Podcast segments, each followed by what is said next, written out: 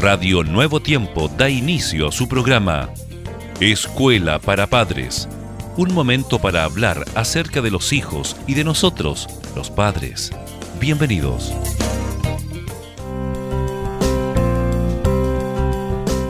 Esta es Radio Nuevo Tiempo amigos y este es su programa Escuela para Padres. Damos una cordial bienvenida a cada uno de ustedes. Jessica, bienvenida. Muchas gracias Germán, gracias estimados padres por estar en sintonía. Así es. Bueno, hay una situación real que hoy en día se está viviendo en muchas partes, por no decir a nivel, ¿verdad?, mundial que es el maltrato, ¿verdad?, entre sus iguales, especialmente en etapa escolar y particularmente nos referimos al bullying.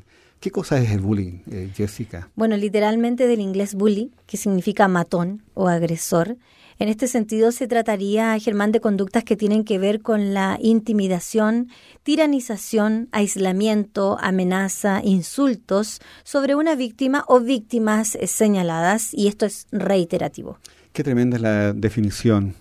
Claramente no es una buena situación que debieran vivir nuestros hijos, particularmente en este tiempo. Ahora, la palabra bullying, eh, Jessica, también se utiliza para describir estos diversos tipos de comportamiento no deseado por niños y adolescentes que abarcan desde esas bromas pesadas el ignorar o dejar deliberadamente de hacer caso a alguien, los ataques personales e incluso también los abusos serios. Se estima que la intervención simultánea sobre factores individuales, familiares y socioculturales es la única vía posible de prevención del acoso escolar. La prevención se puede realizar en distintos niveles. Plenamente es así. Ahora, una prevención primaria sería responsabilidad de los padres apuesta por una educación democrática y no autoritaria, de la sociedad en conjunto y de los medios de comunicación en forma de autorregulación respecto de determinados contenidos.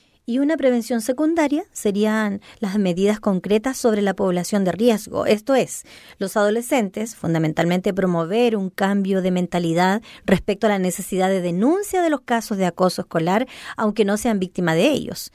Y sobre la población directamente vinculada a esta, el profesorado, en forma de formación de habilidades adecuadas para la prevención y resolución de conflictos escolares.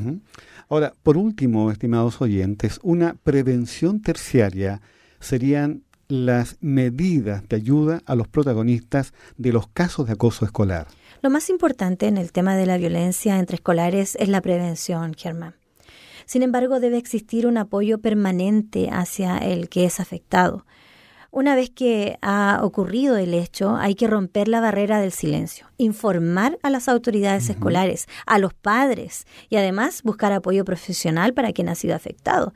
Solo si el estudiante agredido se siente apoyado y es atendido, podrá superarlo en forma adecuada. Así es.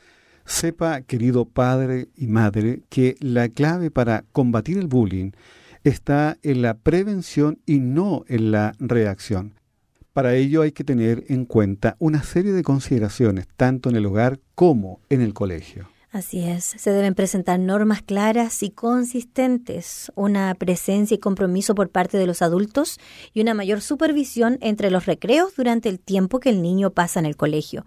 Pero lo más importante es desarrollar habilidades para resolver y esta también es tarea de todos los padres. Queridos padres, Atentos entonces a este tema que hemos desarrollado en este su programa, este tema del bullying, que lamentablemente hoy está teniendo muchas víctimas. Esperamos que la próxima no sea su hijo. Por esa razón entonces todos, reitero, necesitamos estar muy alertas y atentos a esta situación. Amigos, ha sido realmente un gusto, como siempre, el poder estar junto a ustedes aquí en Radio Nuevo Tiempo. La voz de la esperanza.